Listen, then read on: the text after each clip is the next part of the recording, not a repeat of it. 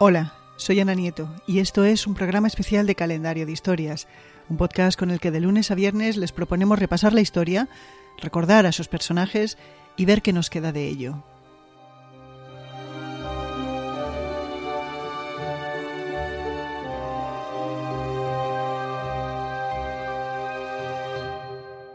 En la noche de un día como hoy, 5 de enero de hace más de 2000 años, unos sabios de Oriente, llamados magos, iniciaron el último tramo de un largo viaje.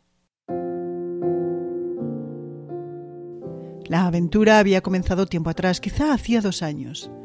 Estos magos, que trabajaban como astrónomos, observaron una estrella única titilar en el firmamento. Consultaron sus libros y concluyeron que ese maravilloso portento anunciaba el nacimiento del Mesías de los judíos, como auguraban las profecías de Isaías. Se pusieron en marcha cruzando desiertos y montañas y cuando ya estaban en Judea, en el extremo oriental del imperio romano gobernado por Augusto, perdieron de vista la estrella. Desesperados, se presentaron ante el rey Herodes, un títere de los romanos, y le preguntaron, ¿Dónde está el rey de los judíos que ha nacido? Porque en el oriente hemos visto su estrella y venimos a adorarle. Oyendo esto, Herodes preguntó a sus sacerdotes qué decían las profecías de dónde tendría lugar ese nacimiento a lo que le contestaron, Belén. Entonces el rey le dijo a los magos, Id allá y averiguad con diligencia acerca del niño, y cuando le halléis, hacedmelo saber, para que yo también vaya para adorarle. Habiendo oído a Herodes, los magos se fueron. Y poco tiempo después la estrella volvió a aparecer y les guió. Era la noche del 5 de enero cuando los magos reconocieron que estaban muy cerca del lugar donde la estrella se había posado, indicando dónde estaba el niño. En las primeras horas del 6 de enero vieron al niño con su madre, María. En silencio se postraron, lo adoraron y le dejaron tres regalos muy apreciados en aquellos tiempos, oro, incienso y una resina llamada mirra. Después se fueron a dormir y soñaron que no debían volver ante Herodes. Así lo hicieron y regresaron a su tierra por otro camino.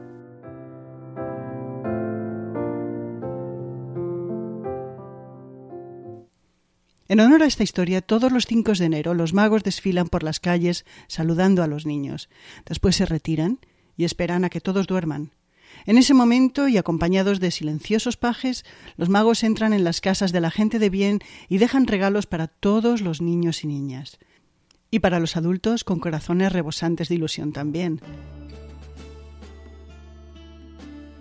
Han pasado 21 siglos desde esta primera noche mágica y hemos desvelado importantes misterios sobre los magos.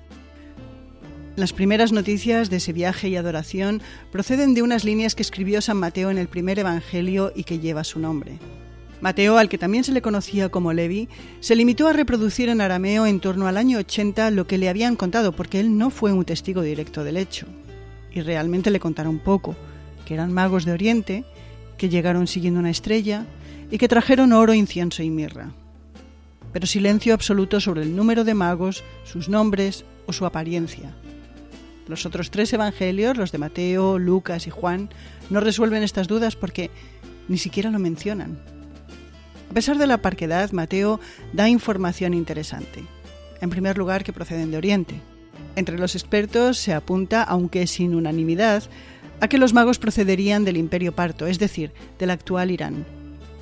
En segundo lugar, Mateo les llama magos, es decir, sacerdote, astrónomo o alto funcionario, o todo ello conjuntamente, pero nada que ver con la magia. Es posible que fueran zoroastrianos, una de las religiones monoteístas más antiguas y que pone énfasis en el libre albedrío y la verdad. En cuanto a su número, nombre o aspecto físico fueron enigmas que se descifrarían lentamente. Y han sido las representaciones artísticas las que han consolidado la imagen de los tres reyes magos. En el siglo III, Tertuliano, un teólogo de Cartago, aseguró que los magos eran de estirpe real. Llegó a esa conclusión tras estudiar el Salmo 72 del Antiguo Testamento. A partir de ahí la idea se extendió, aunque tardó en aceptarse plenamente. Por ejemplo, en el Auto de los Reyes Magos del siglo XII, y que es la obra teatral más antigua que se conserva en castellano, se les llama esteleros, es decir, sabios en el conocimiento de constelaciones y planetas, nada de reyes. Y aunque ahora los identificamos como reyes magos, no debemos olvidar que atribuirles el carácter real no destierra su reconocimiento como astrónomos.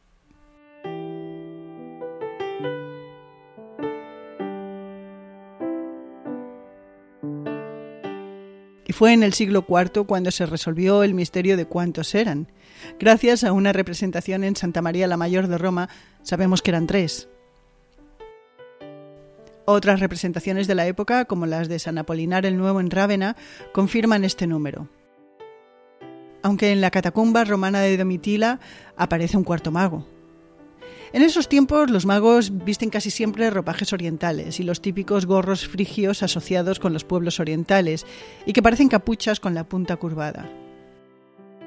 Y en el siglo VI se conocerían sus nombres, Melchor, Gaspar y Baltasar, como así aparece en el Evangelio apócrifo de la infancia. Es cierto que esos nombres aparecen ya en el mosaico de Rábana al que hemos aludido antes. Sin embargo, el mosaico fue rehecho en dos ocasiones y no hay manera de saber si esas inscripciones son originales o añadidas. Poco después, a finales del siglo VII o principios del VIII, se aclaró la duda sobre la apariencia de los magos gracias a la obra Excepciones Patrum, Colectana et Flores. Un mago era joven, otro de edad mediana y el tercero casi un anciano. Y uno de ellos, Baltasar, era de tez oscura.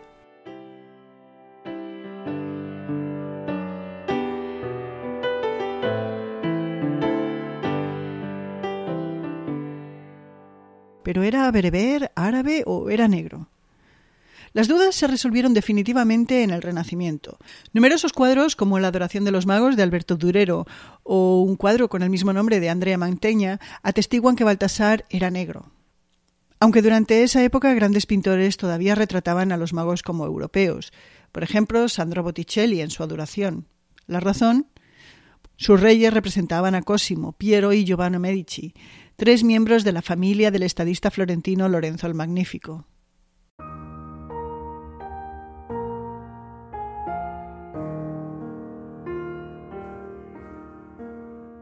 Y hoy en día sabemos que los tres magos tienen ayudantes para repartir regalos por todo el mundo.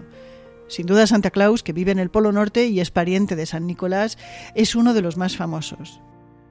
El 25 de diciembre reparte regalos que transporta en un trineo volador arrastrado por renos. Originalmente eran ocho, pero debido a la cantidad de trabajo se añadió en 1939 un nuevo reno, Rodolfo, el de la nariz roja. Otro ayudante es Olencero, en Navarra y Euskadi. A las 12 de la noche del 25 de diciembre, el Olencero, acompañado por su mujer, Marie Domingui, reparte los regalos. Y en Italia los Reyes Magos tienen como ayudante a la vieja Befana, que prefiere hacer el reparto la noche del 5 al 6 de enero. A pesar de estas ayudas de Santa, del Olencero, la Befona y otros personajes sabios y bondadosos, los Reyes Magos trabajan muy duro la noche del 5 al 6 de enero para entregar todos los regalos. Para lograrlo cuentan con la ayuda de dromedarios y camellos y con el trabajo silencioso, esencial y secreto de miles de pajes. Son los encargados de averiguar qué desea cada niño, recoger los regalos, empaquetarlos y subirlos a los lomos de los camélidos, y acompañan a los Reyes Magos cuando entran sigilosamente en cada una de las casas para dejar los regalos.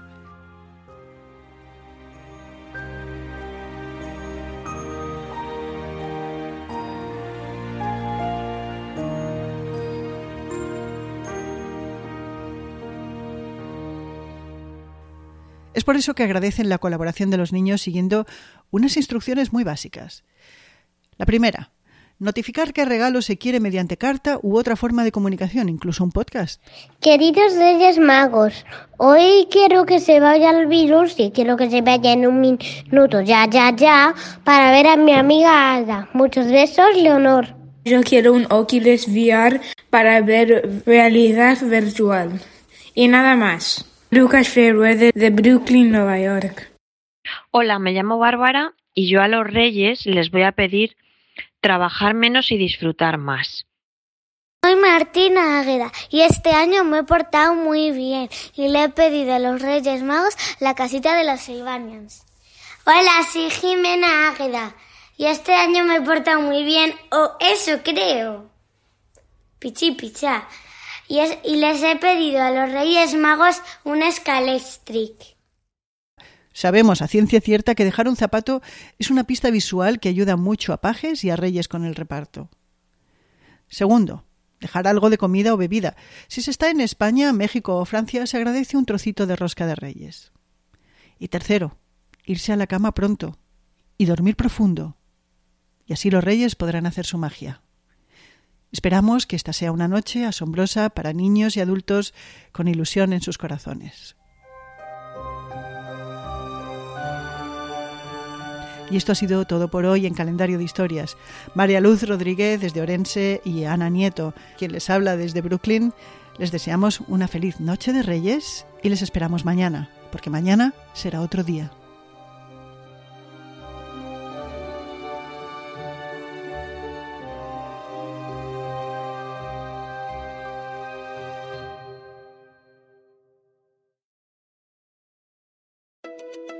One day in the metaverse, doctors will practice high risk surgeries as many times as needed before operating on real patients.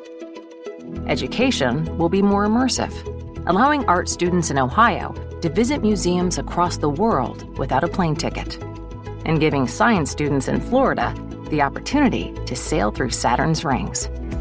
The metaverse will also transform workplace training Imagine a world where engineers can disassemble and reassemble engines thousands of times without wasting materials, or where aspiring city planners can build hundreds of cities before a single real building is ever constructed. The metaverse may be virtual, but the impact will be real. Learn more about what Meta is building for the metaverse at meta.com slash metaverse impact.